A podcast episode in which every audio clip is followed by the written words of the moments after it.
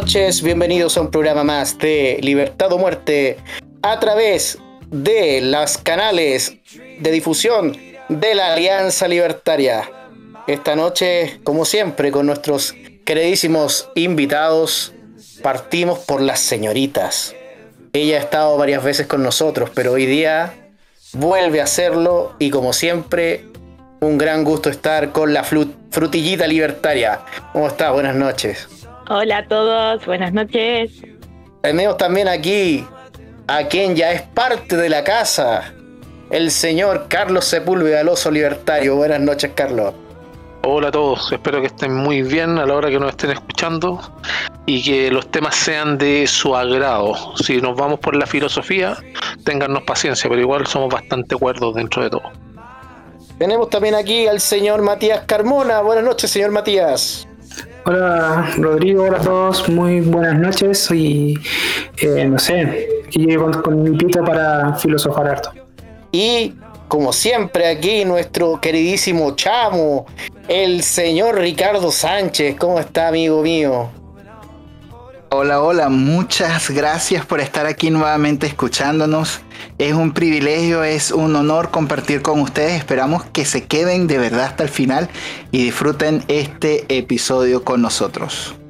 Así es. Y lo que es también un privilegio, estimado Ricardo, cuéntanos, ¿qué está pasando en el ámbito internacional?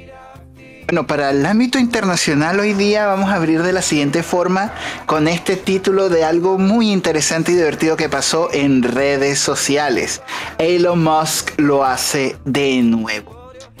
Esto ocurrió debido a que los brillantes eh, economistas de CNN Negocios publicaron un artículo donde mencionaba que si Elon Musk donara el 2% de su patrimonio acabaría con el hambre mundial. Sí, eso que están escuchando, esa idea tonta, estúpida, ridícula, populista, perdón, ya dije estúpida, sí, Elon contestó lo siguiente, que si tenían alguna idea de cómo, de cómo acabar con el hambre mundial, él vendería sus acciones de Tesla para hacerlo.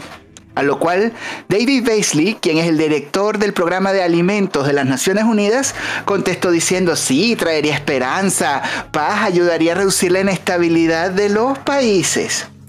Elon, que no es ni corto ni perezoso, comentó lo siguiente. Él dijo que donaría ese, ese dinero si solamente publicaban el plan de gastos detallado con las cuentas abiertas. Él vendería sus acciones y todo quedaría ahí. Al final solo se escucharon los grillos.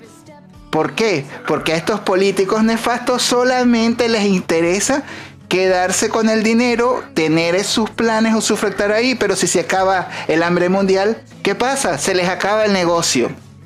El chiringuito. sí, se les acaba el chiringuito. Continuemos. Estamos hablando ahora de Venezuela y sus internacionales casos de corrupción.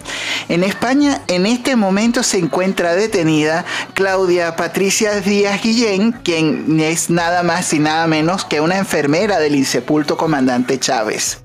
Esta señorita será extraditada a Estados Unidos en un caso muy, muy turbio, donde se encuentra implicado inclusive el boliburgués Raúl Gorrín, que es dueño de unos cuantos medios de comunicación y quién sabe Dios cuántas cosas más en Venezuela. Y el caso es nada más y nada menos que por blanqueo de capitales. En este momento en Venezuela se encuentra el fiscal Karim Khan, que está investigando en este momento denuncias por crímenes de lesa humanidad y en este momento fue emplazado por el Observatorio de Prisiones a investigar a las cadenas de mando de las distintas fuerzas del gobierno en un entramado de violaciones a los derechos humanos que han sido efectuadas por el régimen venezolano desde hace varios años. Recordemos que anteriormente había visitado Venezuela una fiscal también de la Corte Interamericana, perdón, de la Corte Penal Internacional, eh, y esta había declarado que hay fundamentos razonables para creer que se produjeron tales violaciones. Pero esta pesadilla socialista no termina ahí. Hoy, 2 de noviembre, o 2 de noviembre, se produjo una falla masiva en el metro de Caracas. Falla que obligó a que las personas tuvieran que descender y caminar por las vías del tren en total oscuridad. Falla que se presentó ese día 2 de noviembre a las 2 de la tarde. Inclusive otros usuarios en Twitter también reportaron falla eléctrica en varias zonas del territorio nacional. Y sigamos. Estamos hablando de Nicaragua. Las elecciones previstas para el próximo domingo en Nicaragua son completamente un fake y de ellas no se puede esperar ningún resultado legítimo. Lo denuncia el representante de la Unión Europea para la Política Exterior, Joseph Borrell. Estamos hablando de que en este momento Cristina Chamorro, la aspirante a la presidencia de, Nicaragua que tenía mayor probabilidad de derrotar al actual mandatario, el sandinista Daniel Ortega, fue detenida por traición a la patria. O sea que en este momento en Nicaragua no existe esta libertad política y se persigue con cárcel a los disidentes y recordemos que quien es el, el, quien está dirigiendo en este momento el Ministerio Público es una ex guerrillera, nada más que la sandinista Ana Guidó. ¿Ok? Ahora hablemos un poquito de Cuba finalmente. Hace un par de horas arribó a Miami el rapero cubano Eliezer Márquez, mejor conocido como el Funky, uno de los intérpretes de Patria y Vida, quien llegó al Aeropuerto Internacional de Miami, donde fue recibido por Yotel Romero. Ambos representantes asistirán a la próxima gala de los premios Grammy Latinos a celebrarse el 18 de noviembre, donde la conocida canción Patria y Vida va a recibir el premio o está nominada a la mejor canción urbana y a la canción del año. Y esto no termina aquí, porque ahorita, en este momento, justo antes del 15 de noviembre, reaparecen mágicamente los productos en Cuba, como por arte de magia, pollos, perritos, champú, pasta de diente, colonia, todo está de oferta en la isla. Y hay gente que efectivamente no se traga el cuento. Comentan en las filas que esto es por el 15 de noviembre, contestó un señor, sí, después de ese día volveremos al pollo un día y si acaso picadillo para el otro y las penumbras y los problemas siguen en la isla. Si no nos mata el COVID, nos mata la basura. Lamentan los vecinos del centro de La Habana. El centro de La Habana está en este momento con basureros que están llenos a desbordar.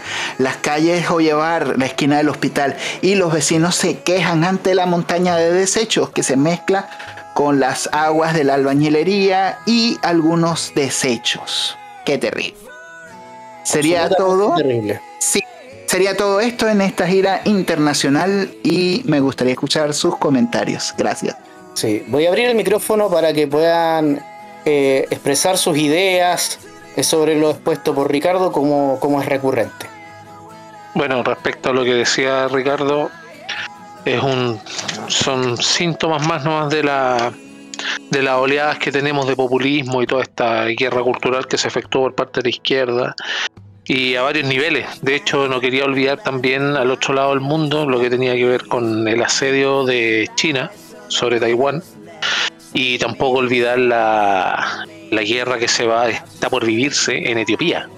Ojo con eso, porque al igual que en Medio Oriente se matan por racimo, así que lo más probable es que ataquen y ataquen en este caso la ciudad la más la más poblada de allá de Etiopía que es la ciudad de Addis Ababa, se llama, porque ya han tomado, eh, Etiopía está en el, en el cuerno de África, que es como la parte oriental de África, y ya los rebeldes, que están hace más de un año ya con, con problemas con el gobierno para poder derrocarlo, han tomado dos ciudades que están al norte de Etiopía, que es Amara y Afar y se dirigen obviamente, están a cerca de 200 o 400 kilómetros de Addis Ababa, que es la capital más poblada de Etiopía. Y ese es uno de los riesgos que podría tener sobre todo estos gobiernos que son eh, bastante inestables por la, lo que tiene que ver con no solo el orden político y estratégico que tienen interno del país, sino que también las convenciones culturales, producto de, por ejemplo, la constitución que tiene este país de Etiopía, que es la última del 95, y que no son no son, nosotros que estamos en ese proceso de refundar, en este caso lo que quieren hacer, no son una garantía de que se cumplan los derechos civiles, derechos humanos y todo, que esa constitución, por ejemplo, consagra. Sin embargo, el mismo gobierno está llevando a las personas a inscribir sus armas para apoyar algo al, al ejército y a la policía contra los rebeldes, para que se hagan una idea de más o menos el estado de indefensión respecto de la comunidad internacional con asuntos que sobre todo la izquierda, suele insistir en decir que los pueblos tienen autodeterminación. Claro, cuando ellos obviamente están en el gobierno. Eso es cuando conviene, ¿no? Interesante, ¿eh? Interesante. Algo más que aportar, eh, me gustaría poder escuchar también opiniones por parte de nuestra queridísima invitada, la Frutita Libertaria. ¿Qué, qué te parece estas noticias que, que estamos comentando? Eh, que, expuso Ricardo y que también eh, nos trajo también eh, nuestro estimado, nuestro estimado Carlos Sepúlveda.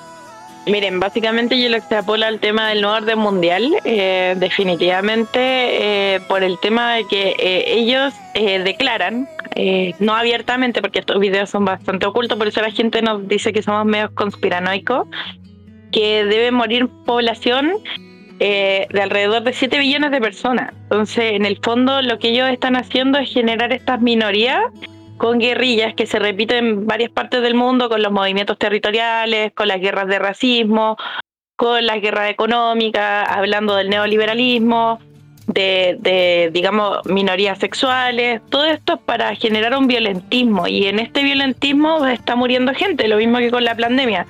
Eh, no olvidemos que los países de Etiopía, Congo, algunos cerca de Sudán, tienen mucho petróleo y diamantes. Ya, diamantes que son importantes para, entre comillas, la nueva nanotecnología. Es súper importante tener eh, algunos de esos hidrocarburos y también algunos de esos minerales. Entonces, obviamente, esa población eh, la encantan con esta ideología política del comunismo en donde terminan cayendo porque obviamente están en un límite de pobreza súper alto. Entonces obviamente la esperanza de mejorar es muy grande y al final los encantan y terminan acribillándose entre ellos mismos. Entonces al final estos poderes, como le dicen, fácticos no hacen nada, pero la gente igual se termina asesinando entre ellos mismos. O sea, no tienen que ser ni siquiera asesinos, solo tienen que encender la mechita, como dicen por ahí.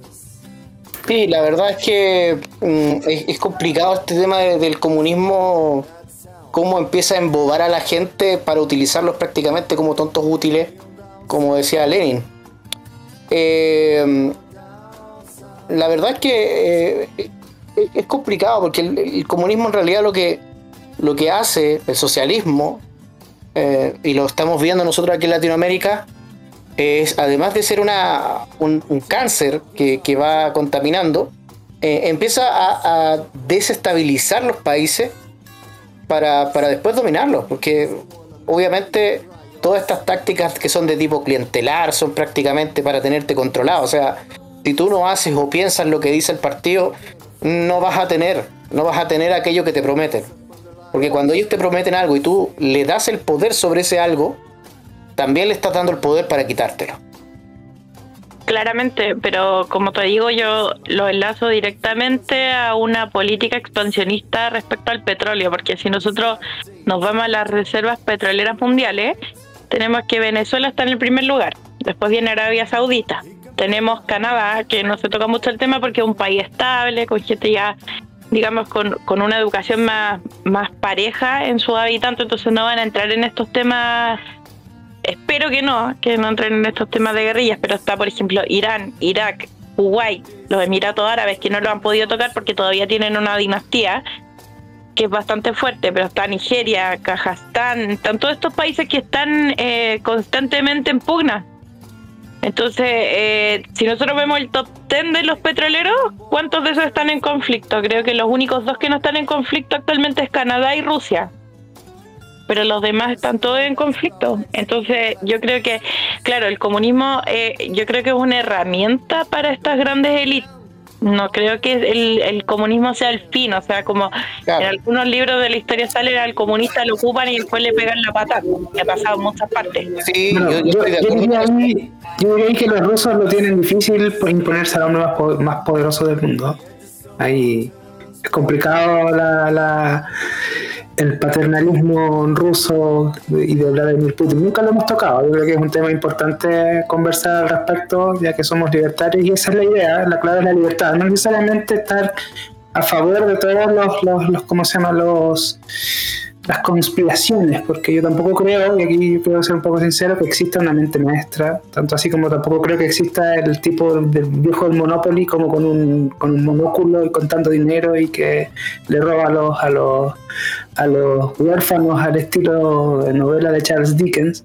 Entonces, por eso, y en ese aspecto, yo solo quiero, desde mi punto de vista, decir que la clave es la libertad es una muy bonita palabra. Yo creo que hay que seguir filosofando al respecto sobre todas estas cosas que están pasando en el mundo y que son bastante complejas, pero el sentido común se ha impuesto hasta ahora. Estoy súper de acuerdo contigo. En la medida que los individuos sean más autónomos y más capaces de poder ver las cosas y, y decidir sobre su propia vida, no van a caer en estas cadenas de poder. Ricardo. Recordemos que el Partido Comunista Chino ha encontrado una forma muy, muy hábil de poderse tomar, usando el capitalismo, poderse comprar las empresas y poder comprar recursos alrededor del mundo para utilizarlos para financiar a sus aliados políticos. Y no solamente eso, sino que estamos entrando en una fase muy peligrosa donde es, por ejemplo, como lo que está ocurriendo con Irán, que ha encontrado la forma de evadir todas las sanciones que se le ha puesto, por ejemplo, para conseguir uranio enriquecido, lo que ha ocurrido con, con China, que está tomándose por completo África, eh, a través de estos movimientos que están financiando a sus aliados y a la final lo que están haciendo es poco a poco irse tomando el control del mundo con un Estados Unidos que ya lo que al final parece ser una comiquita. Entonces es un momento muy importante para defender las ideas de la libertad. Así es. Y ahí vamos a estar nosotros. Bien, señores, ¿les parece si pasamos al siguiente tema?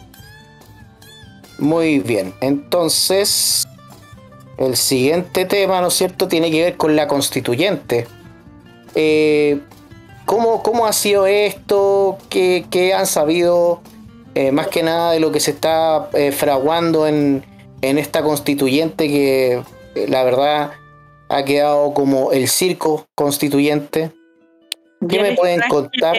un pequeño resumen de lo que fue la comisión del día 2, que fue el día mismo que tengo un amigo que gracias a Dios me manda como estos datitos por abajo, pero hay algo que me llamó principalmente la atención. No sé si se acuerdan que nosotros hablamos de que la constituyente eh, era como un circo y el circo la constituyente porque tenían la constitución lista.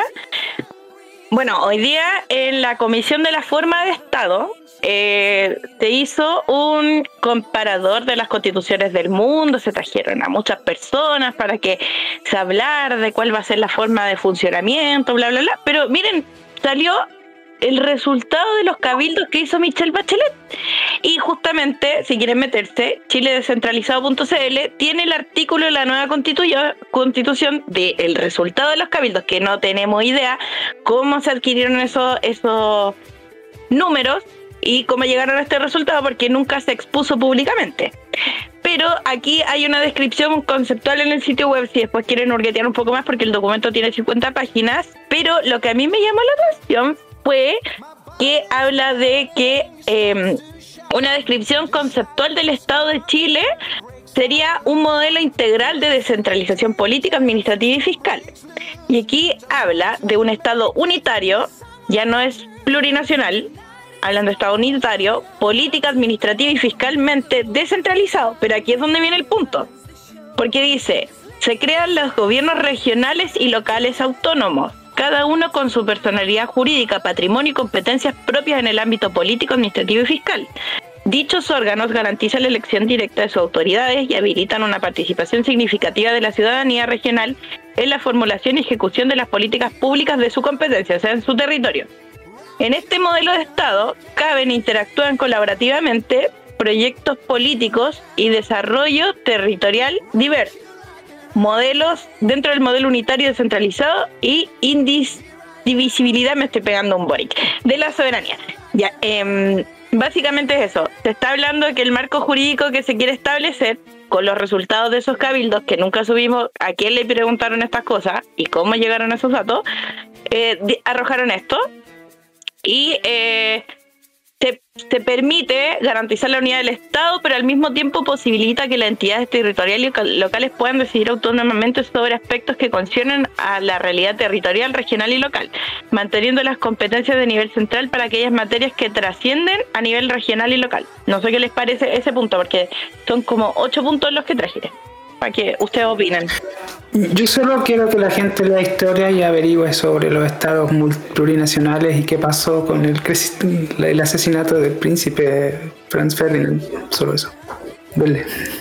Qué interesante lo que, lo que nos planteas. Realmente eh, muchas veces la gente pide cosas que ni siquiera entiende. Y de hecho de ahí se cuela el populismo cuando te hablan de palabras que la gente no suele comprender, pero que suenan bonitos o se hacen populares, eh, eh, esa, esa es eh, precisamente como la raíz del populismo. Pero hablando un poquito más en cristiano, y me gustaría tomar esta aseveración, o sea, la, la cuestión más simple que se te puede imaginar. Por ejemplo, danos una pista de qué se refiere este episodio histórico del cual nos estabas mencionando y ¿Qué punto en la historia marca ese, ese evento que nos estás comentando? Sobre todo para aquellos que no están muy, muy duxos en el tema histórico, por favor. Sí, a ver, eh, el Imperio Austrohúngaro, realmente no recuerdo cuántos son, tendría que averiguar al 100% para, para hablar con, con, ¿cómo se llama? con autoridad al respecto, pero a modo de resumen se los digo para, para, para no, no, no caer en, eso del tema, pero eh, en el imperio había un príncipe, que era el príncipe Francisco Fernando, ¿ya? y tiene su, su versión en, en, su propio idioma, y este tipo fue asesinado por un fundamentalista de otra etnia que estaba dentro de este, de este principado. Y dicho eso, fue uno de los principales desencadenantes de la masacre ocurrida en Europa con la Primera Guerra Mundial, ya que fue el asesinato de este príncipe. Eh, ahora, este específicamente era uno de los principales experimentos de estados plurinacionales, eh, en los cuales, no sé, lo que dice Frutillita, existen de cierta manera muchas naciones internas en un solo país. Ahora bien, eh, yo quiero igual darle un punto al, al, asunto. Yo creo que todo lo que se, se comentó en la constituyente que recién Frutillita acaba de decir, no lo encuentro per se malo.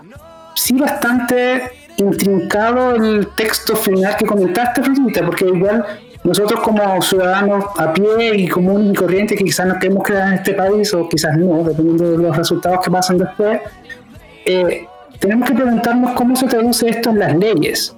Así, ustedes tienen alguna, no sé, atisbo de idea de qué se traduce este texto muy complejo de entender por sí mismo en la, ley común.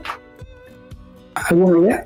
Mira, aquí hay una, hay una hay una parte, estoy leyendo por si acaso los que quieran entrar a la página 10, porque estoy textual del documento, dice el marco jurídico y competencias para los gobiernos locales y regionales. Y aquí dicen que dicen que Chile se mantendría como una república democrática basada en los valores de la dignidad de la persona humana, la libertad, la igualdad y solidaridad. Esos serían nuestros nuevos valores constitucionales, que, que, en el fondo todavía ni siquiera han hecho un artículo en la Constitución, pero esto ya está, no sé de dónde salió, por eso me llama mucho la atención.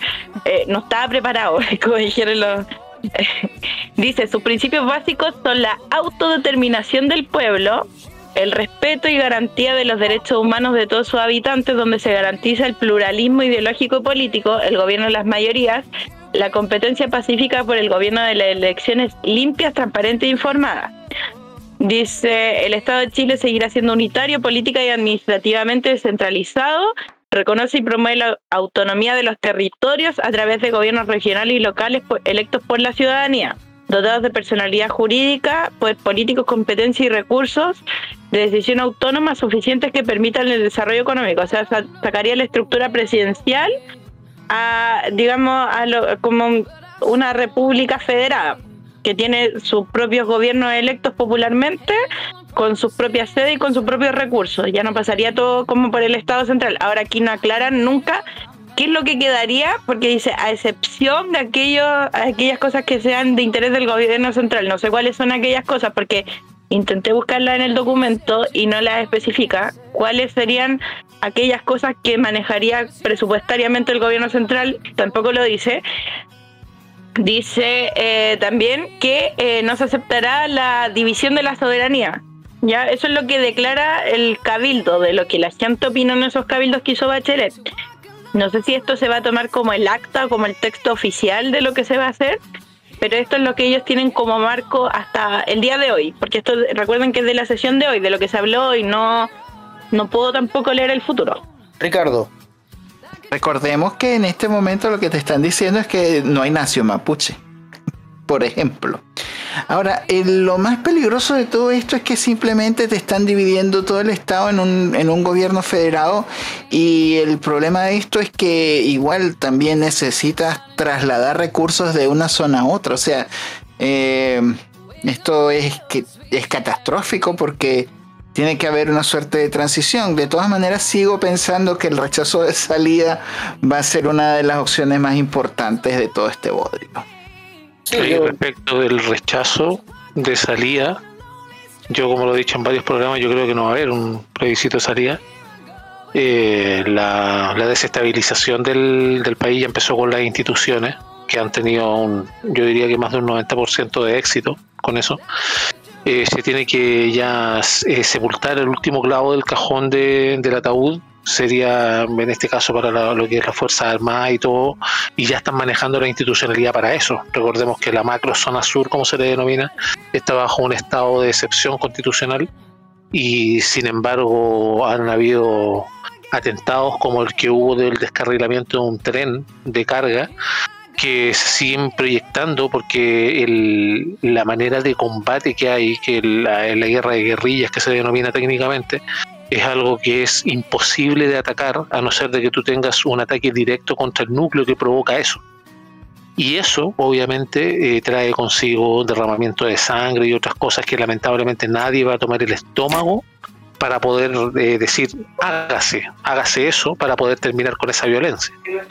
Y una, consulta, ¿alguien sabe la extensión de eso del, toque de, digo, del estado de emergencia en la Araucanía? Creo que todavía se mantiene. Y 15 días.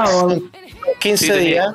Son 15 días y se pide y se pide em, la extensión por 15 días más, siempre y cuando esté la venia por parte del Congreso. Y eso, la verdad es que obviamente no se va a cumplir.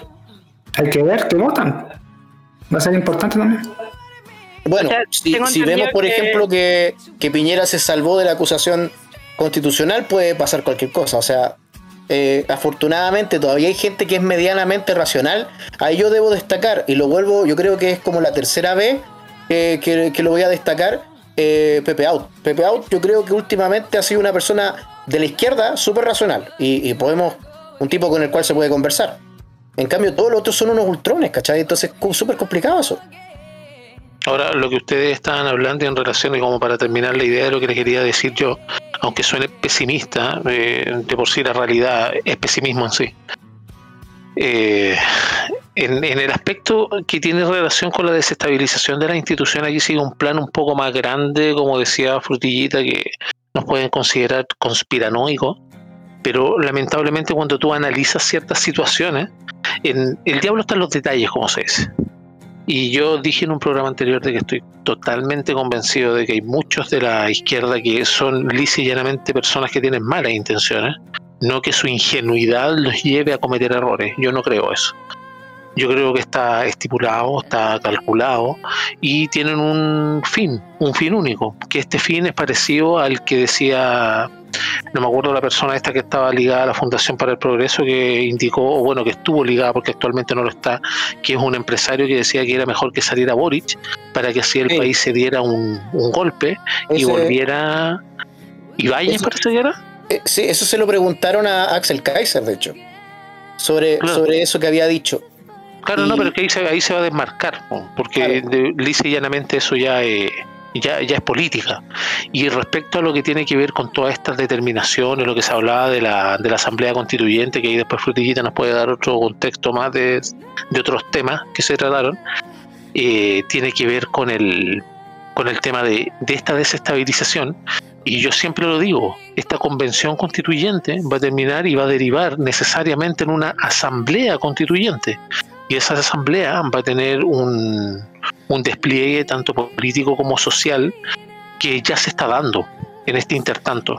De hecho, están provocando eh, muchas confrontaciones, muchos diálogos y se están dando en torno a un, a un halo de, institucionalidad que se quiere reflejar, pero no olviden que, por ejemplo, esto que dice, que decía Frutillita que nos trajo, que tenía que ver con el Chile descentralizado, es, una paradoja muy entretenida porque eh, Heinrich von Baer, que es el papá de Enna von Baer, es uno de los editores de ese documento.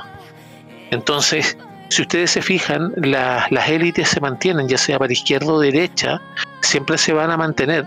Y este proceso de desestabilización que ya está en marcha se ve en eso. De hecho, ese, ese Chile descentralizado y esa proposición de constitución que tenía Bachelet y que el legado nefasto de, de esta tipa, eh, necesariamente van a poder, van a, van a entrar a la discusión pública, pero solamente como lo que pasó con los escolares del Instituto Nacional.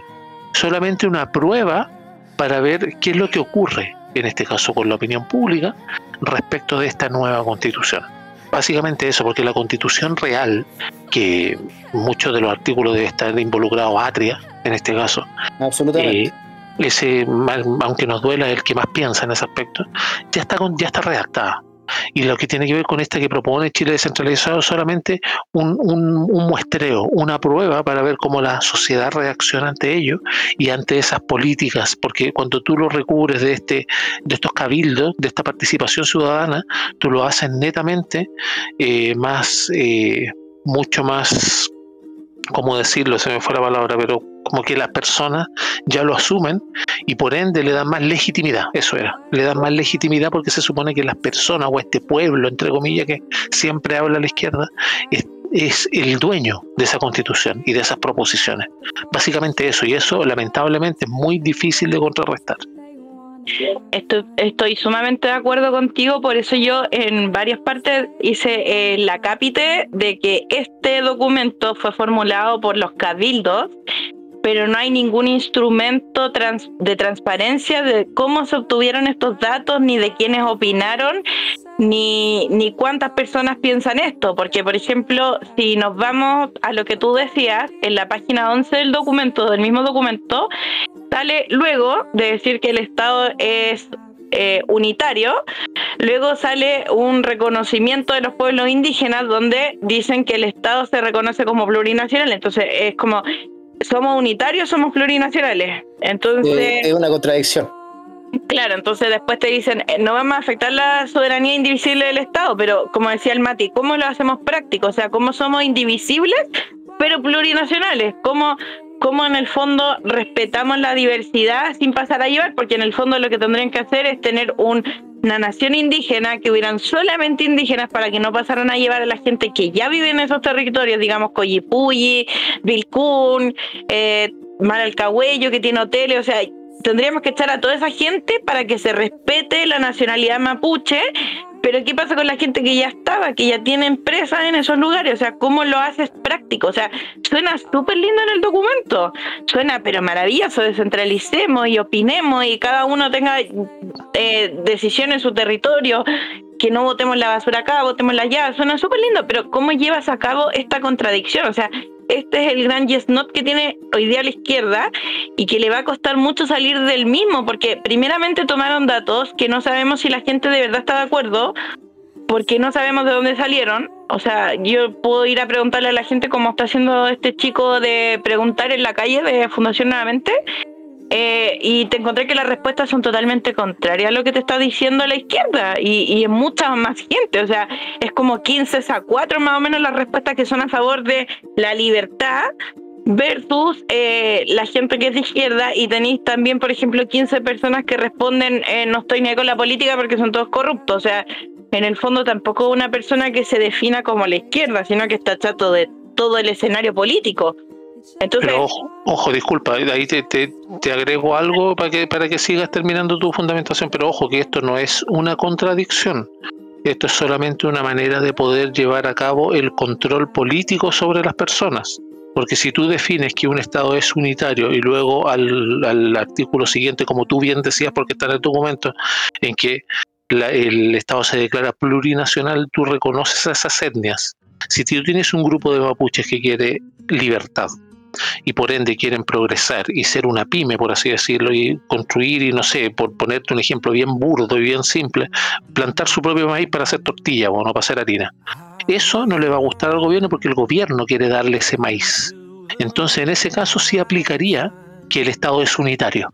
Sin embargo, si los pueblos se autodeterminan, entre comillas, porque eso tiene que haber un cabecilla del gobierno dentro de esas autodeterminaciones, si no, ellos no lo respetan, ¿qué va a pasar? Van a, van a fomentar, por ejemplo, las, las gobernaciones territoriales, la organización territorial, y se llenan la boca con lo territorial, los zurdos, ¿qué van a hacer? Cuando hayan esas células, tienen que ser funcionales al gobierno, y ahí el gobierno sí se va a declarar plurinacional.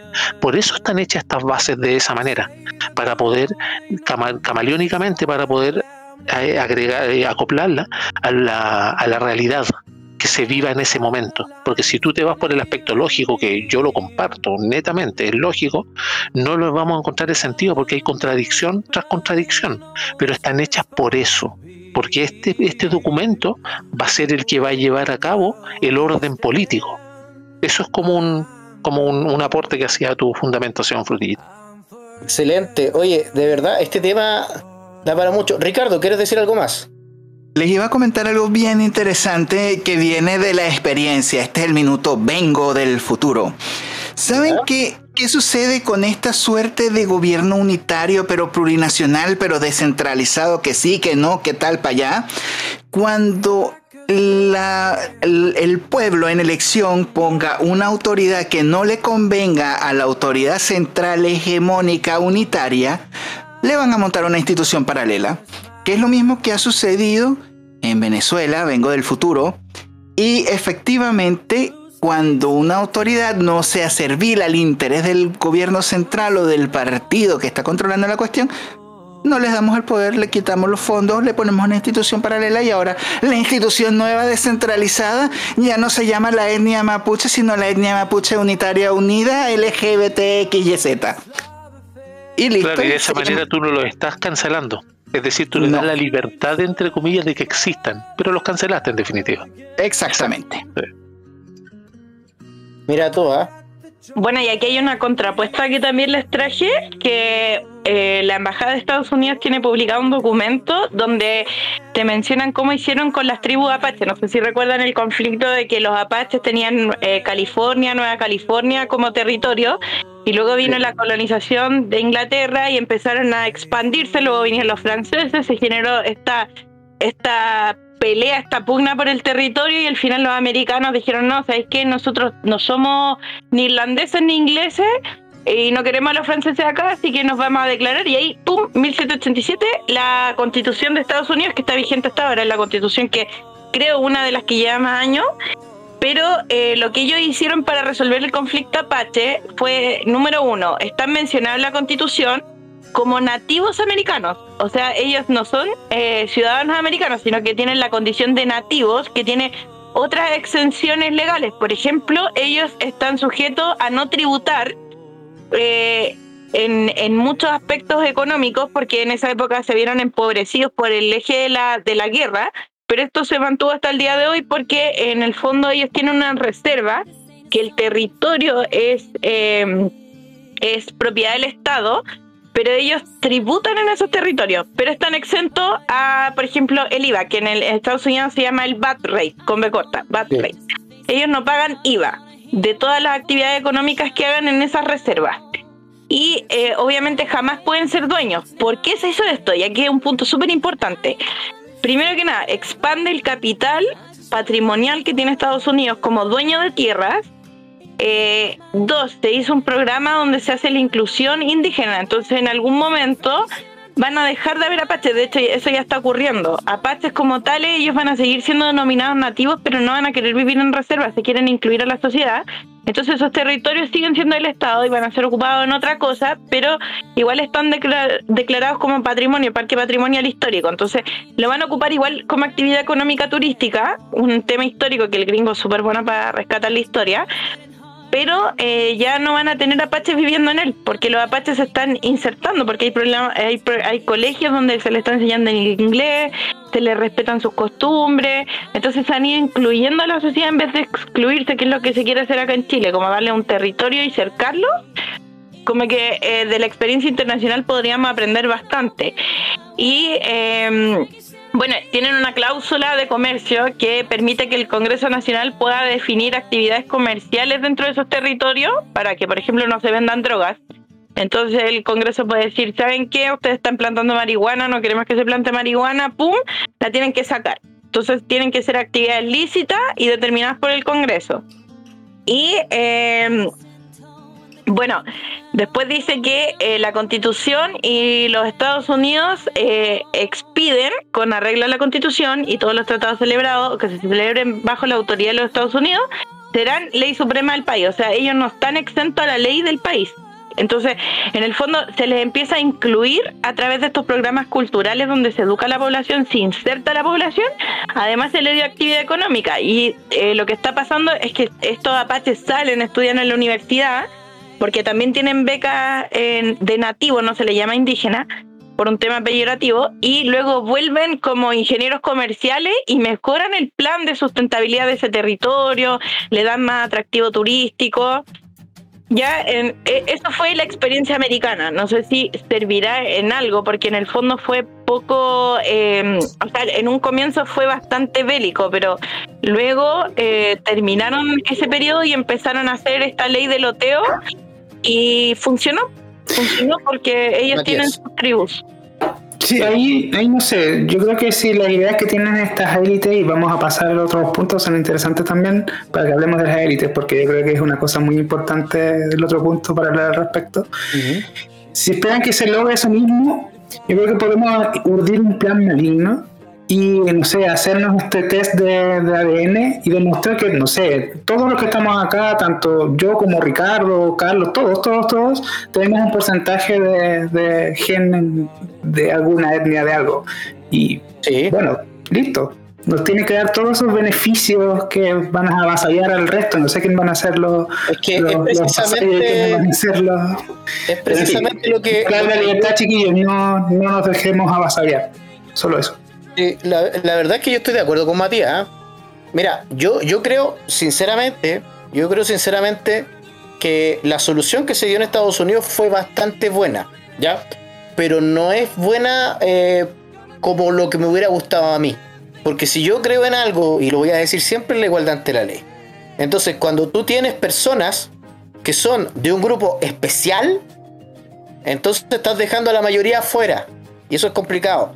Yo no estoy de acuerdo con iniciativas que exista una beca indígena, que exista algo que se llame indígena o cosas así, porque ahí hay, además del paternalismo que está incluido ahí, también hay una cuestión de discriminación positiva que termina eh, convirtiéndose en una discriminación negativa. Si fuera por eso, la verdad es que incluso aquellas personas que tienen más genes europeos que americanos, Igualmente tienen son descendientes de alguna etnia eh, aborigen, ¿ya? Incluso pueden ser perfectamente personas que vienen desde África, tienen genes de africanos por ahí. Entonces, esas cosas a mí personalmente no me gustan. Pero ojo, yo quiero reconocer, a pesar de que no me guste, que encuentro que la manera en la cual solucionó el problema indígena Estados Unidos fue bastante buena. Porque hoy en día eh, los aborígenes estadounidenses tienen empresas, tienen hoteles, tienen casinos, y entonces ya tú los metiste al sistema capitalista, y eso también provoca dos cosas. De partida están aportando a la economía, porque crean lugares turísticos, rústicos, hay gente que va para allá a los hoteles de los, de los, indígenas y se quedan ahí, ¿cachai? Porque la cuestión tiene, tiene ese aire. Yo creo que perfectamente se podría hacer eso acá Pero si vamos a dividir por clase o por, grupo étnico, yo la verdad creo que estamos cayendo en el mismo juego que caen ellos, ¿cachai? Porque ellos son etno-nacionalistas. Y si fuera por eso, entonces, a ver, vamos a, separarnos en más grupos, los morenos con los morenos, los rubios con los rubios, lo- los pelirrojos con los pelirrojos, y ahí nos vamos dando, nos vamos dando derechos diferentes a todos nosotros. Yo, de partida, eso no estoy de acuerdo. Eso es la igualdad moral, la que dices tú, Rodrigo, pero la igualdad moral no se va a dar acá, porque No. el, el divide y vencerás, como se dice, Porque En ingeniería eso, harto. Carlos, Es que por, Una- por eso te, te quería te quería complementar más que nada la idea, porque tienes razón, sí, yo estoy totalmente de acuerdo, pero el asunto es que acá, por ejemplo, no se va a lograr porque tú tienes una, llamémosle casta, hoy ya suena como cliché, pero una casta política, que lo único que quiere es manejar a las personas. ¿Y de qué manera la maneja? Porque si tú te fijas, después de todo el estallido delictual que hubo y todos los cagazos que se ha mandado a la clase política, siguen estando ahí mandando la opinión pública. ¿Y qué es lo que hacen? Ellos lo dividen en etnias porque es más fácil. Porque a la hora que salgan las personas, tal como pasa en, América del Norte, que ustedes están dando bien, muy bien el ejemplo, eh, las personas se dividen entre quienes quieren hacer algo y quienes no. Y ahí es donde tú tienes el real poder de la política para poder ejercer este, este, este fundamento hegemónico que tienen. Si tú tienes personas que quieren aprender a pescar para no pasar más hambre, tienes un riesgo tremendo para la clase política, porque esas personas se autogobiernan solas. Sin embargo, si tú tienes a personas que están clamando porque les tiren un pedazo de gusano que se usa de anzuelo para poder comer un día o dos, y no les interesa en lo más mínimo aprender a pescar, tú tienes a personas que son esclavas tuyas y son tu público ancla, por así decirlo. Son personas que vas a tener siempre bajo tu poder. Y eso es lo que busca la política en sí. A ellos no les interesa el desarrollo. De hecho, el de a Girardi se le escapó. El tema del cuarto retiro es para apoyar la candidatura de Yanna. Sí, Y ahí tú tienes un detalle, claro, y ahí tú tienes un detalle fuerte. La, la de la tipa esta, la, la vocera de lo que es eh, previsión social, por así decirlo, no me recuerdo el nombre exacto de Boric, que decía que los fondos efectivamente no van a ser de las personas. Las personas adquieren un derecho, entre comillas, bien remarcada y con neón, a poder cobrar. Es nacionalizar. Y las personas que nos escuchan aprendan a diferenciar. Expropiar es cuando te quitan un elemento, un bien o propiedad tuyo y te pagan por eso. Y nacionalizar es cuando el Estado lo toma para sí en un bien superior, que en este caso sería la solidaridad, lo cual no es así, y no te pagan por ello. Ojo con eso. así es. Matías, te dio la palabra primero. Debo, debo decir, jaja, ya. Em, eh, yo solo quiero decir que avancemos sobre, sobre ese tema y estaba interrumpiendo y era algo muy, muy sencillito sobre que Chichel propone expropiar sobre el tema de los- las zonas de sacrificio. Yo creo que lleguemos a ese tema de las presidenciales bastante importante, en especial tanto las propuestas, lo que se conversó, como quienes no estuvieron. Sí, a ver, ese es un tema complejo porque desde el punto de vista libertario no es que esté malo per se, porque aquí tenemos que diferenciar eh, la diferencia, bueno, dije diferenciar la diferencia, discúlpenme eso, fui redundante. Tenemos que empezar a ver si eso es propiedad legítima o propiedad ilegítima. Es lo primero que nos tenemos que preguntar. ¿Eso es una propiedad legítima o una propiedad legítima? Si es ilegítima, si llegamos a la conclusión de que es ilegítima, entonces sería moralmente razonable expropiar. Y ojo, expropiar en base a lo que explicó Carlos. Compensar y devolverle eso a sus dueños originales, que podrían ser perfectamente las personas a través del, capi- del capitalismo popular, por ejemplo. Esas son cosas que tenemos que conversar y también que tenemos que evaluar. Porque no podemos decir esto, oye, sabes que está súper bien la idea, porque seríamos igual que los marxistas. O sea, nosotros tenemos que defender sobre todas las cosas la propiedad legítima sobre las cosas. Ricardo, ¿querías decir algo? Recordemos esto tan importante de después del expropiese, ¿qué vas a ir a hacer? ¿Vas a ir al Estado a quejarte de que el Estado te quitó algo por la fuerza que ejerció el mismo Estado para Así decir que el Estado no me ha pagado lo que me quitó el Estado? Es triste porque tenemos eh, juez, árbitro, parte, jugador, etcétera, etcétera, todo en un mismo conflicto. ¿Y quién te garantiza a ti que eso va a ser un proceso justo? Mira, ahí, ahí hay otro problema ético, que es súper importante que tú lo digas. Nosotros sabemos que uno de los principios fundamentales de, la, de, de, los principios jurídicos eh, fundamentales es que nadie puede ser juez y parte. Y en estos casos, tal cual como tú le dices, el Estado vendría siendo juez y parte. O sea, te quita, después tú le reclamas al Estado, pero fue el mismo Estado el que usó su fuerza en contra tuya. Entonces, ¿qué saca? Y de partida eso debería ser, debería ser penado internacionalmente, porque el Estado no puede ser, no puede ser juez y parte. Deberíamos también tener el derecho, bajo esas cosas, de hacer algún tipo de denuncia en contra del mismo Estado, un, eh, ¿cómo te podría decir? Podría, eh, pero, pero no, no con. decir que van a quejarse a la ONU. pero por eso, es que hay, instancias internacionales, pero bueno, eh, por eso digo que es medio, medio complicado ese tema, pero sí uno debería tener derecho como persona natural de poder demandar al Estado. Creo que la gente no cacha que es una zona de sacrificio. No, sé si les tinca que alguien haga como la definición, porque la gente lo escucha y creo que no tiene el concepto, por eso no le toman el peso al tema. Como para que eduquemos a la vez que hablemos del tema. No sé si alguien quiere hacerlo. Bueno, ahí la, lo que tiene que ver con las zonas de sacrificio, eh, es un término ahí que caracteriza una región determinada dentro de un, de un, mapa o algo así, para que lo entiendan las personas que a veces escuchan, que muchas veces no está claro ese concepto. ¿ah? Y tiene que ver cuando está sujeta siempre a un daño medioambiental por lo que, lo que tiene que ver más, más que nada por la poca intervención o casi nada de, de lo que es la intervención económica en su inversión en sí, en su desarrollo. Y de acuerdo a algunas personas, lo que tiene que ver con, esto corresponden a comunidades de bajo ingreso y que se dividen por, su, por sus etnias, por su, su nivel socioeconómico o algo así. Y obviamente se hacen, es como el patio trasero donde tú vas a tirar todo lo que tiene que ver con los desechos, industria u otras cosas así. Así que en ese caso, las zonas de sacrificio, y para entrar a ese tema de lo que tiene que ver con, con eh, expropiaciones o cosas así, yo considero que no, lo hace más o menos eh, moral, dado que, y aquí dejo la pregunta abierta para quien se quiera explayar, porque lo que tiene que ver es cómo llegó esa empresa ahí y los efectos que no se midieron antes de llegar ahí. Entonces tenemos un problema moral de, de comienzo. No sé si, si tal vez Frutillita tiene algún comentario o alguien más. Dejo abierta esa, esa beta ahí. Bueno, tal cual como tú lo dices, eh, Carlos. O sea, lo primero que tenemos que preguntarnos es cómo llegó esa empresa ahí. ¿Cómo se consiguió la concesión? ¿Cómo, cómo se hizo el trato? ¿Con quién estuvo? La verdad, no quiero generalizar, pero al menos muchos de estos eh, de estas licitaciones y, y, concesiones fueron por, por amiguismo. Y eso es corporativismo puro y duro. Y no lo vemos solamente en las zonas de sacrificio, en las llamadas zonas de sacrificio. Lo vemos también en otros servicios, como puede ser perfectamente las carreteras, ¿cachai? Las autopistas. De todas esas cosas eh, se ha aplicado corporativismo y no verdadero libre mercado.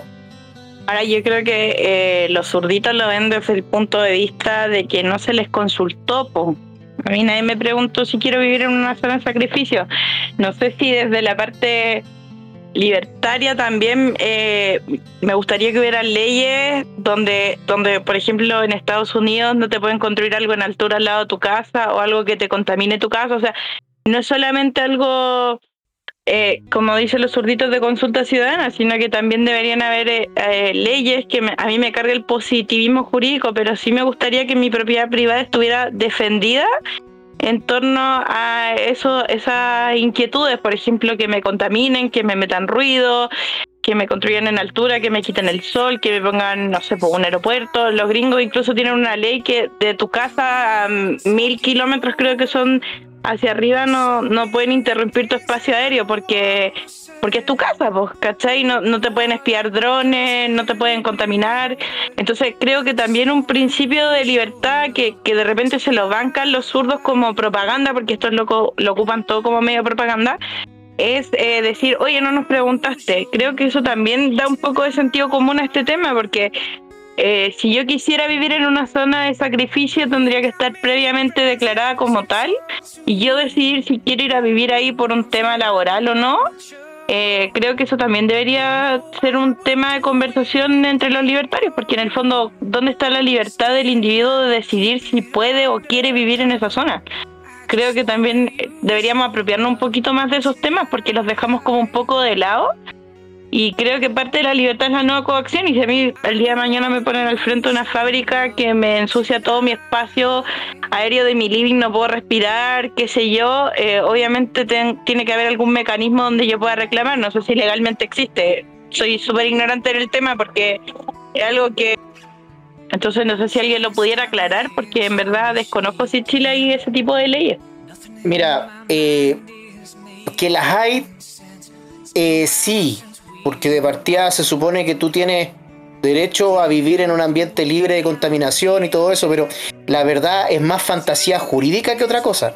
Que algo exista no quiere decir que tú lo puedas reclamar, porque eh, si bien tenemos un problema constitucional real, es el hecho de que estos derechos que te da muchas veces la Constitución eh, no se pueden garantizar. Entonces, ¿cómo tú los puedes garantizar desde el punto de vista libertario?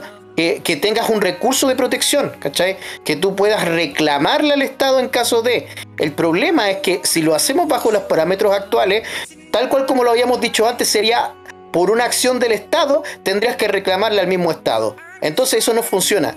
Lo que debería pasar es que una empresa externa que no tenga conflictos de interés, puede ser incluso una empresa internacional o, una entidad internacional de carácter privado, como también lo ha dicho aquí en otros programas Matías, que sirva, ¿no es cierto?, de intermediario y que pueda fallar sin, sin, sin tener un conflicto de interés a favor o en contra eh, en base a derecho. ¿Cachai? o podríamos volver al rol fiscalizador del Estado, porque por ejemplo en Alemania coexiste la industria con granjas, con propiedad privada, con habitación, pero no hay contaminantes porque la tecnología existe como para no contaminar, pero se fiscaliza correctamente, que es lo que no pasa en Chile, como tú decías, por el amiguismo, se instala una cosa así como como una locomotora vieja, chuchu, chuchu, y contamina y no importa porque tengo protección política, y eso es lo que a mí me molesta. Claro. Ese es el corporativismo, pues esas son, son las cosas que tienen que ver con el corporativismo. Pero, pero mira, acá también hay, algunas cosas que, hemos dicho. Aquí con, Matías también eh, trajo un día un, invitado que me gustó mucho ese, ese programa, donde eh, hablamos de que el Estado para los libertarios, a diferencia de los socialistas, lo vemos como un costo. ¿Ya? Al menos desde el punto de vista, ¿no es cierto?, minarquista. Entonces el Estado debe existir como un costo, no es un bien social, no es un bien en sí, pero es un costo que tenemos que pagar para vivir en una sociedad civilizada, ¿cachai? Al menos desde el punto de vista minarquista. Obviamente si yo hablo con un anarcocapitalista no va a estar de acuerdo con eso. Pero tenemos que nosotros tener los pies bien puestos en la tierra. Y a lo mejor podemos, desde el punto de vista filosófico, político, podemos tener una opinión que sea diferente, pero tenemos que entender que el Estado debe ser un costo para un libertario. No es algo que nos guste. Es algo que debe estar para garantizar ciertas cosas. No estoy hablando de garantizar derechos sociales. Estoy hablando de garantizar la ley, de, lo que tiene que ver con seguridad y justicia. Derechos sociales, de hecho, no existen. Y el respeto a los contratos. Eso es un oximorón, de hecho, es una tontera. Claro, los contratos... Lo que, dice, lo que dice, disculpa Rodrigo, lo que dice Matías tiene toda la razón. Básicamente eso es el entendimiento entre dos partes, entre privados. De hecho, ahora se demonizó tanto la palabra privado que suena casi un pecado mencionarla. Pero igual que empresa. Digámosla, digámosla hasta el cansancio. Hablemos del próximo punto, chicos. Tenemos que tocar a las élites y que pegarle. Lo que pasa es que este punto estuvo muy bueno. ¿eh? Tenemos, tenemos que reivindicar. Ay, me, me, trabé la palabra. Reivindicar, reivindicar. Reivindicar la palabra privado. Tal cual. Yo quería decir un último comentario para cerrar ese punto. démosle, démosle nomás frutillita. Yo, yo, creo que para cerrar ese punto que decía Rodri, eh, hay que hacer una distinción que no mucha gente la hace, que es entre la oligarquía, que es el poder político asociado al privado, y la libertad económica. Porque la libertad económica es una competencia y inevitablemente al competir nosotros vamos a buscar la mejor forma de hacer X cosa, Z cosa, para eh, tener un valor agregado, para tener una distinción respecto del otro privado que hace lo mismo que yo o de, otra persona natural que quiere hacer lo mismo que yo. Y en ese centro, cuando hay amiguismo político y oligarquía en este país, que es lo que se le ha eh, criticado fuertemente, y yo soy una gran crítica de RN y por eso, eh, de Telier y de todos estos gallos Bachelet, que tienen una oligarquía y ese amiguismo político le hace mal a la competencia. Y creo que desde es. ese punto de vista podríamos tocarlo como libertarios, porque en el fondo cuando hay un amiguismo que te permite incurrir en una falta ética, moral, eh, ecológica o irrumpir en la vida privada de otro, el Estado no aboga por el civil y, y nosotros pagamos, como tú dices, el servicio del Estado para qué, para que fiscalice y defienda los derechos fundamentales, que son la vida, la libertad y la propiedad privada. Entonces, si, si nos vamos a ese punto, creo que Chile tiene mucha corrupción y creo que es lo más importante que hay que sacar, porque desde cualquier punto de vista, si alguien va a poner una un emprendimiento que genere un menoscabo en mi vida privada o, o en mi libertad, tiene que haber un ente que fiscalice y que ponga orden en esas acciones. Y yo creo que ahí es donde nosotros nos diferenciamos del socialista que cree que el Estado debe manejarlo todo, hasta donde Así es. vivamos, como vivamos. Creo que ese era Así el es. punto que quería dar. Por eso mismo el Estado tiene que ser un costo y no un bien, no un bien en sí mismo. Bueno, lo que tú decías, Frutillitas, que lo que dijiste fue muy importante. La palabra oligopolio, ¿no es cierto? Eh, perdón, la palabra oligarquía, ¿sí? Oligarquía, oligopolio también tiene que ver. Nace de oligos, ¿no es cierto? Oligos significa pocos. La oligarquía es el poder en manos de pocos. Entonces, si lo entendemos prácticamente eh, en el concepto macro, esto rompe la igualdad ante la ley. Y por ende, un liberal no puede estar a favor de que existan oligopolios o que exista la oligarquía. Porque no estamos todos medidos bajo la misma vara, sino que hay varas que son de privilegio por sobre otros. Exacto, se pierde el principio de justicia. Absolutamente.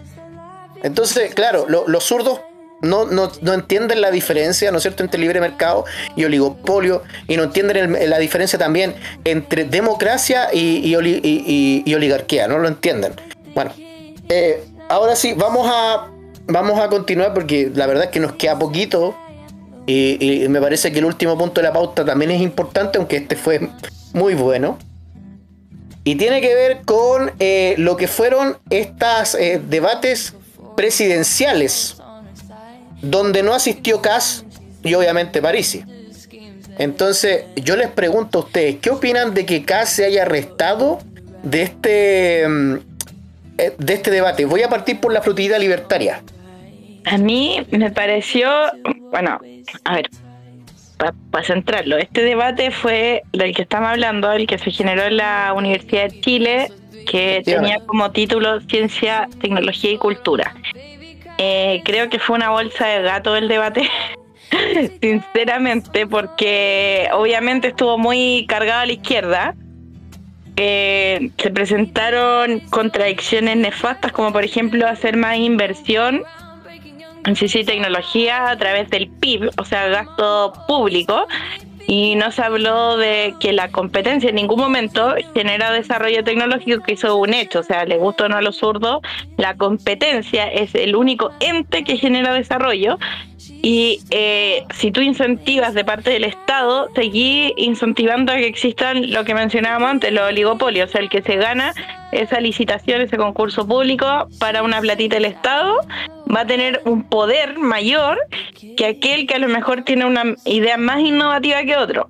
Ahora, eso no quiere decir que contribuyamos con las universidades, que le quitemos plata a las universidades. Lo que sí, de nuevo vuelvo al punto, hay que fiscalizar que las universidades hagan estos centros de competencia tecnológica. Por ejemplo, en robótica, en mejoras ecológicas, hay que fiscalizar eh, muy de cerca que se hagan estas convenciones y que, y que hayan nuevos líderes con nuevas ideas. Ya, yo no creo que haya que quitarle eh, plata a, a, digamos, a- o financiamiento a la educación eh, como tal, pero sí fiscalizarlo. Y ahora no sé bien si eh, sería por parte del gasto público, que es mi es siempre mi, mi resquicio legal. O sea, yo creo que pueden haber alianzas público-privadas para pasantías de alumnos que sean destacados. Lo que se hacía anteriormente, las becas Chile se la ganaba el gallo que tenía, eh, daba ahí una entrevista psicológica y todo el tema, tenía que tener buenas notas y entraba ahí a un programa donde no pagaba nada porque te, te, te, te apadrinaba una institución. Y ahí Oye, ahí, ahí Frutillita, una consulta. ¿Qué opinas de esta postura de Neo y de Doris? Ambos tuvieron esa postura de como, mira, lo, lo anoté para que no se me olvidara que era una cosa importante que, que me hubiera gustado conversarlo, pero no va a haber mucho tiempo, que era eh, proponen ciencia con perspectiva de género.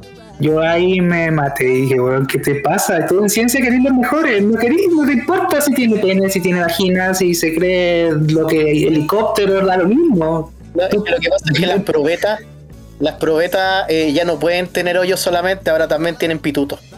Claro, por eso, ahí Frutillita no sé qué opinas. Ciencia con perspectiva de género. O sea, yo me imagino, poniéndome los zapatos de un zurdo, que se refieren al porcentaje de hombres que llegan a carreras de ciencia avanzada aplicada versus la cantidad de mujeres. Creo que quieren hacer un tipo de cuota, una cosa así. No sé, no, no me imagino. Es que, mira, es que el problema, el problema es que ellos dicen criticar el corporativismo, que dicen, ellos le dicen capitalismo al, al corporativismo o libre mercado, pero lo que están haciendo siguen subsidiando la oferta. Es, siguen tirando subsidios a la oferta y no a la demanda, ¿cachai? Entonces, eh, seguimos con el mismo problema, seguimos con, con, con- con oligopolios, porque al fin y al cabo, esa es plata que tú le quitas a la ciudadano de a pie y, se va a implementar en, en- en programas, entre comillas, para eh, aumentar la participación de las mujeres en áreas que a las mujeres no les interesa estar. O al menos una población muy pequeña de las mujeres se interesa. Ese es un problema. O que, o que no importa si es hombre o mujer, eso, es lo- eso es lo- eso es lo importante, lo que importa es que sea el mejor. O sea, ¿por qué Claro. queremos reducir la ciencia a una decisión mismo la- social? mismo el, el género o la raza. Estos tipos, estos tipos lo único que siguen haciendo lo mismo, siguen separando a las personas por clase, por etnia, por por por eh, por casta. O sea, ho- hoy en día para ellos o, o- o en su lenguaje ser mujer es una casta diferente a ser hombre. Eso me parece ridículo. Es que ahí es donde yo voy en que la, la política está centrada en, la, en, en estas banderas de lucha de las minorías eh, y no se está centrando en hacerle una ciencia como debería ser la política, que debería ser, tenemos un objetivo, vamos a plantear un programa, quiero resultados. Acá en Chile jamás se habla de los resultados, o sea, invertimos plata, y yo se los digo porque estaba en el servicio público, invertimos plata en el programa, por ejemplo, para los niños Sename. En los niños Sename tienen controles de niños sanos fuera del horario del CESFAM y pueden ir todos en grupo porque como son tantos niños, van en un horario específico con la tía del Sename a hacerse los controles sanos aparte. ¿Dónde están los resultados de eso? Senadis. Senadis para los inválidos. Estamos dando cuotas de, de personas en discapacidad, con, con problemas de visión, con tecnologías para que puedan ocupar un teclado, qué sé yo. ¿Dónde están los resultados?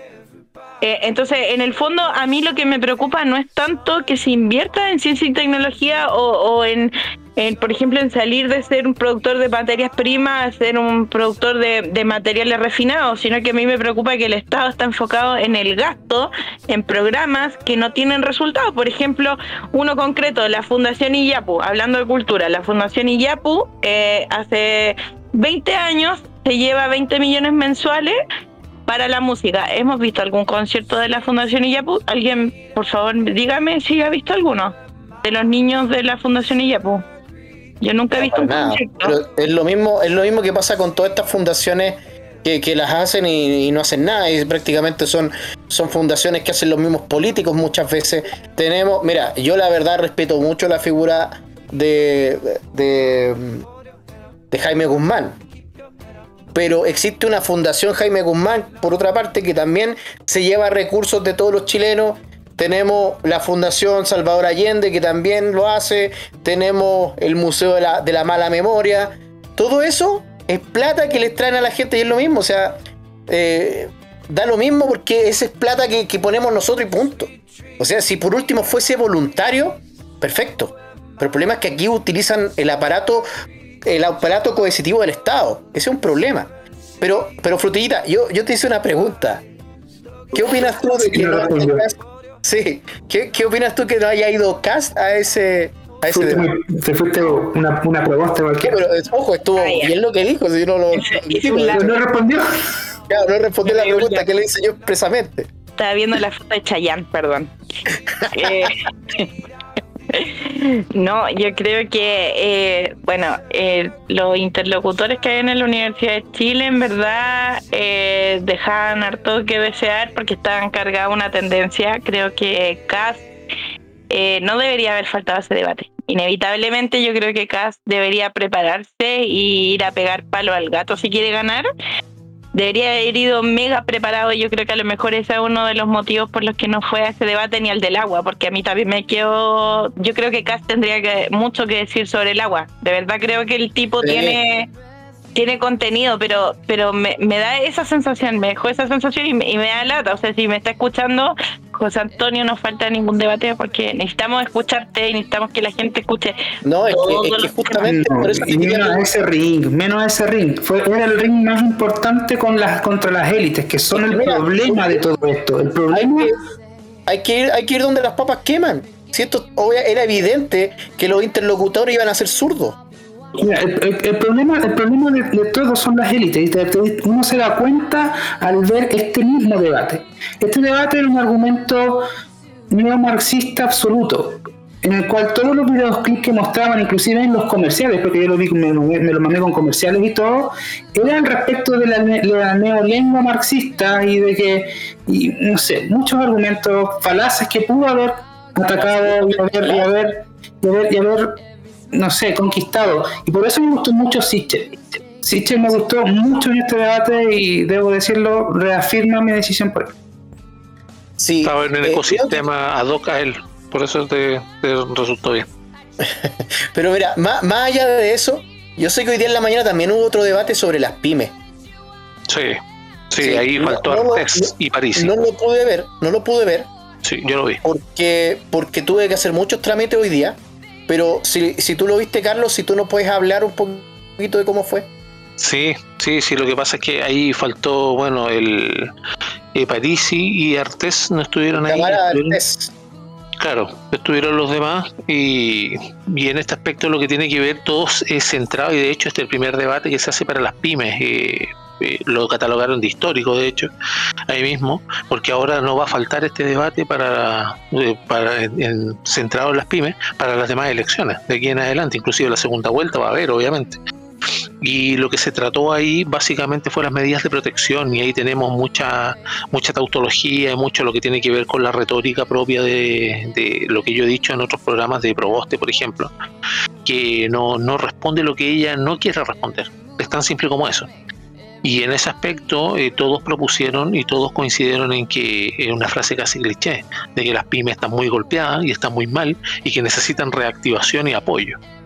Y donde fue el punto flaco en este caso de, del Cifras Boric y de los demás fue de no aplicar, a excepción de Sichel, que tiene una idea un poco más, más clara, obviamente, porque, porque ha trabajado, pues, digámoslo así. Eh, Proboste lo- el único orgullo que tiene es alimentarse de nuestros impuestos. Y ellos propusieron, en este caso, varias, varias cosas. Lo que me llamó la atención es que Boric manejaba más las cifras. A pesar de ser un, un- maldito chiste escucharlo ver con su proposición o su propuesta, eh, sí manejaba más cifras y eso me hace entender que junto con la propuesta programática que acaban de subir, ellos están eh, postulando por lo que Proboste ya no tomó, que es el centro, entre comillas, que yo encuentro que ya no existe, coinciden muchos tal vez en eso, no existe un El- centro, el está centro totalmente polarizado. teórico. Claro, claro, está totalmente polarizado y de hecho continúa, eh, continúa siendo de la izquierda, pero no. Lo mismo que hacía Proboste, de hecho Proboste es, es marxista declarada, pero sin embargo sus proposiciones se sienten tan lejos de lo que ella habla, porque no las siente, que las personas le retribuyen su popularidad en las encuestas, en este caso, de esa manera. Y debo de hecho- decirlo, inclusive Artés. Artés también está buscando el centro y se nota en su discurso, en, en sus últimos argumentos. Ah, sí, sí, sí, pero Artés es un, es un órgano monolítico salido de la revolución rusa y ahí no, no, no Sí. hay mucho que hacer. De Oye. hecho, su propuesta es bastante, es bastante marxista, propiamente tal. Eh, eh, no sé si ustedes vieron el- la entrevista que le hicieron en este programa de la tercera y Radio Duna. Eh, Sí, No lo tengo pendiente, tampoco lo he visto. la, la verdad, a, a Artés, la verdad es que se le, se le salió todo lo marxista a la antigua ahí y lo decía muy relajado. O sea, literalmente dijo, ojo, no con exactamente las mismas palabras, pero esto fue lo que dijo al fin y al cabo. Dijo que él lo que necesita es unas fuerzas armadas que sean serviles a su idea. Tal cual. Casi de Eso fue- sí. Oye, yo Dijo que él no añadir- creía en la neutralidad, que la neutralidad no existía. Que él lo que quiere es unas fuerzas armadas que le sean serviles a sus ideales. Por eso es que hay que refundar las fuerzas armadas, hay que refundar el país. Claro, eso es lo que quieren todos los marxistas al fin y al cabo. Y estamos hablando de un tipo que reivindica la, la figura de Stalin. Y que dice, y que dice que Stalin es un gran eh, marxista-leninista. Y igual lo queríamos nosotros, Rodrigo, así que ahora nuestra, nuestra diferencia es el camino. Sí, Yo- obviamente, obviamente que lo creemos, pero no como él, ¿cachai? ya. Eh, tengo otra pregunta. Puta, me te interrumpí gustaría hacerla. veces, pero quería meter un dato ahí en ese, Sí, en sí, ese dale. Eh, respecto a lo que decía Osito de, de, de Boric, eh, mira, tengo dos opciones. O alguien le sopló al oído de que era el rey de los hueones por estar atacando a las pymes. eh, porque, para que lo sepan lo- la gente que nos escucha, el 99% de la empresa en Chile es mi pyme. Sí, Ya. así es. A, a diferencia de lo Presente, que. Don Boric, eh, Chile, la economía chilena, el motor de la economía chilena y el motor de la recaudación de gasto público, o sea, impuestos, es pyme. Nosotros tenemos un 99% de economía basada en pyme. Entonces yo creo que este tipo o le soplaron, que la estaba cagando porque si echara encima el 99% de la actividad económica, o leí un poco antes del debate y cachó que no podía seguir atacando a las pymes porque si no perdía mucho. O sea, ya atacó a los taxistas, que eso fue otra cosa que me llamó la atención, que en vez de ponerlo a competir, eh, lo está cagando por todos lados. Bueno, ahí Eh, los, los taxistas andan con la bandera narcocapitalista, ¿eh? dato. Sí, lo- sí. Eh, En la, en la marcha el que estaba hablando era totalmente ANCAP, el que tenía el micrófono. Oye, a mí me llamó mucho la atención. Eliminen, eliminen el impuesto específico a los combustibles. Ya estaba celebrando yo, pues. Sí, pues que mira, le, le están quitando eh, la renta presunta, que ellos la utilizan, eh, le Sí. están agregando impuestos, no le van a bajar eh, lo que sería justo para ese mercado, que lo digo aquí, ojalá que me escuche don José Antonio Cas, lo justo para ese mercado es que los valores de las patentes los bajen y les quiten impuestos para que puedan competir con las aplicaciones. Porque en el fondo es. el taxista que se mete una aplicación paga doble impuesto, más el impuesto a la renta, más la patente y hubo un taxi eh, que sea, no sé, por Didi o lo que sea, eh, solamente paga el impuesto de comprar el auto. El taxi no, pues el taxi tiene otro impuesto. Entonces, para poner a competir ese mercado y que el taxista pueda sobrevivir, es bajar el impuesto y yo le bajaría el impuesto muchísimo, dejárselo muy bajo y bajárselo aún más a los taxis que son ecológicos, eléctricos. Porque eso Las aplicaciones les cobran, sí. ¿ah? Las aplicaciones pagan impuestos a segunda categoría, ojo. Sí, sí, pagar impuestos segunda categoría. pagar impuestos como, como empresa. ¿Ya? Pero mira, lo que, lo que hay que hacer, lo que hay que hacer, frutillita. ley nueva de las aplicaciones, para que ustedes sepan, porque en, en un inicio cuando ingresaron las aplicaciones, las empresas pagaban em- eh, como empresa segunda categoría, pero luego Sí. eh, se le pidió que pague el impuesto cada franquicia que sea socio, que puede ser socio conductor o socio restaurante. Cada uno paga su impuesto porque el Servicio de Impuesto Interno les pidió regularizar eso, porque ahí quedaba como que, por ejemplo, no sé, pedidos ya tenía una franquicia enorme, lo que es falso porque al final ellos recaudaban por el servicio de ventas de sus restaurantes y de sus conductores. Entonces era como a inflar una bolsa, porque en el fondo te estaba pareciendo que tenía un capital que realmente no tiene esa empresa y podían hacer préstamos, hipoteca. De hecho, pedido ya hace, un- hace poco tiempo atrás, antes de que cambiara la ley, eh, iba y te decía, tú tenías un restaurante, te ofrezco comprarte otro local comercial para que abra una segunda sucursal, siempre y cuando tengas exclusividad con nosotros. Porque tenían ese poder crediticio por la carga impositiva que estaban tributando. Solamente para aclarar ese punto. Eh, que ahora tributa cada persona. Si el restaurante se une a pedidos ya, tributa el IVA el restaurante. Si el conductor eh, reparte, en el caso de pedidos ya y Rappi, eh, ellos se tienen que pagar a FP y todo el tema, los conductores.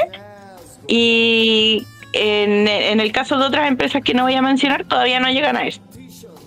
Pero ese Ya, es mi eh. Frutillita, lamentablemente estamos muy pasados de la hora. Me gustaría así hacer la última pregunta a Ricardo y con eso terminamos. Yo no, no creo, no creo que, que podamos seguir más porque si no el señor director se va a enojar. Ricardo, tú que vienes del futuro. Mira, después de el debate que, que hubo hoy día en la mañana de las pymes, eh, entrevistaron al señor Gabriel Boric y el periodista le dijo lo siguiente, le dijo, eh, Gabriel, eh, eh, ¿qué le responde usted al señor Juan Sutil sobre que su programa de gobierno iba a traer eh, de, desestabilización a la economía chilena? A lo que Boric responde, no me sorprende lo que diga el señor Juan Sutil, nuestro programa de gobierno está enfocado en las pymes y no en las grandes empresas. Y obviamente salió un meme de Danart, que hay que mandarle un saludo, eh, donde aparecía, ¿no es cierto?, eh, eh, el señor Boric con, con los empresarios y que no, que su programa iba a estar enfocado en las pymes y que le iban a cobrar muchos impuestos a los grandes empresarios, los grandes empresarios se iban y ya no se quedaba con el dinero, ¿no es cierto?, con el, con el circulante suficiente para pagar los derechos sociales. ¿Qué tú nos puedes decir con esto y con eso cerramos? papel lo aguanta todo. Tú puedes escribir todo lo que tú quieras en, un plan de gobierno o en un o un programa o en derechos sociales o lo que tú quieras, pero de que eso que tú estás escribiendo ahí se llegue a la realidad hay mucho trecho. Entonces eh, yo le contesto pues a, a estos planes pues que son en realidad nefastos porque los más grandes empresarios son aquellos que tienen la posibilidad de cerrar sus empresas en este país e irse a algún otro lugar que más le convenga. Entonces, lo que estamos haciendo es seguir esa política estúpida de, perseguir a los grandes ricos. Había un ejercicio muy interesante que, que se hizo que tú agarrabas la fortuna más grande de cualquier persona y dividías entre la cantidad de pobres y te daba que solamente te alcanzaba para comprarle una comida al día. Entonces tú le das una comida a una persona y te dice, no, ya en los hospitales y, y- y los, y los recursos, no, no, ya no hay, ya no hay, el dinero del super rico se acabó, toma tu arepa y vete, o toma tu comida y vete.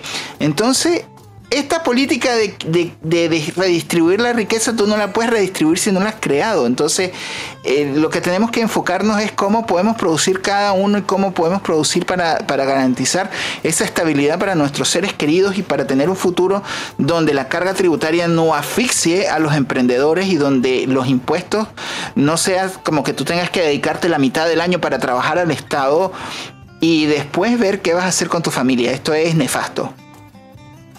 Muchas gracias, Ricardo. Bueno, no tenemos tiempo para darle su minuto libre, ah, porque lamentablemente estamos muy pasados, pero debo decir que fue un gran programa. Le quiero mandar un saludo al señor Ratamala, porque ahí tuvo un encontrón con Gonzalo la Carrera, que estuvo muy bueno, y Gonzalo la Carrera le dijo unas cuantas verdades. Eh, así que nada, eh, muchas gracias por quedarse hasta acá. Muchas gracias a la frutillita libertaria, muchas gracias a los panelistas y vamos a despedirnos con nuestro arenga libertaria versión chilena a la una, a las dos y a las tres. ¡Viva la libertad, conchetumare! We are soldiers of sweet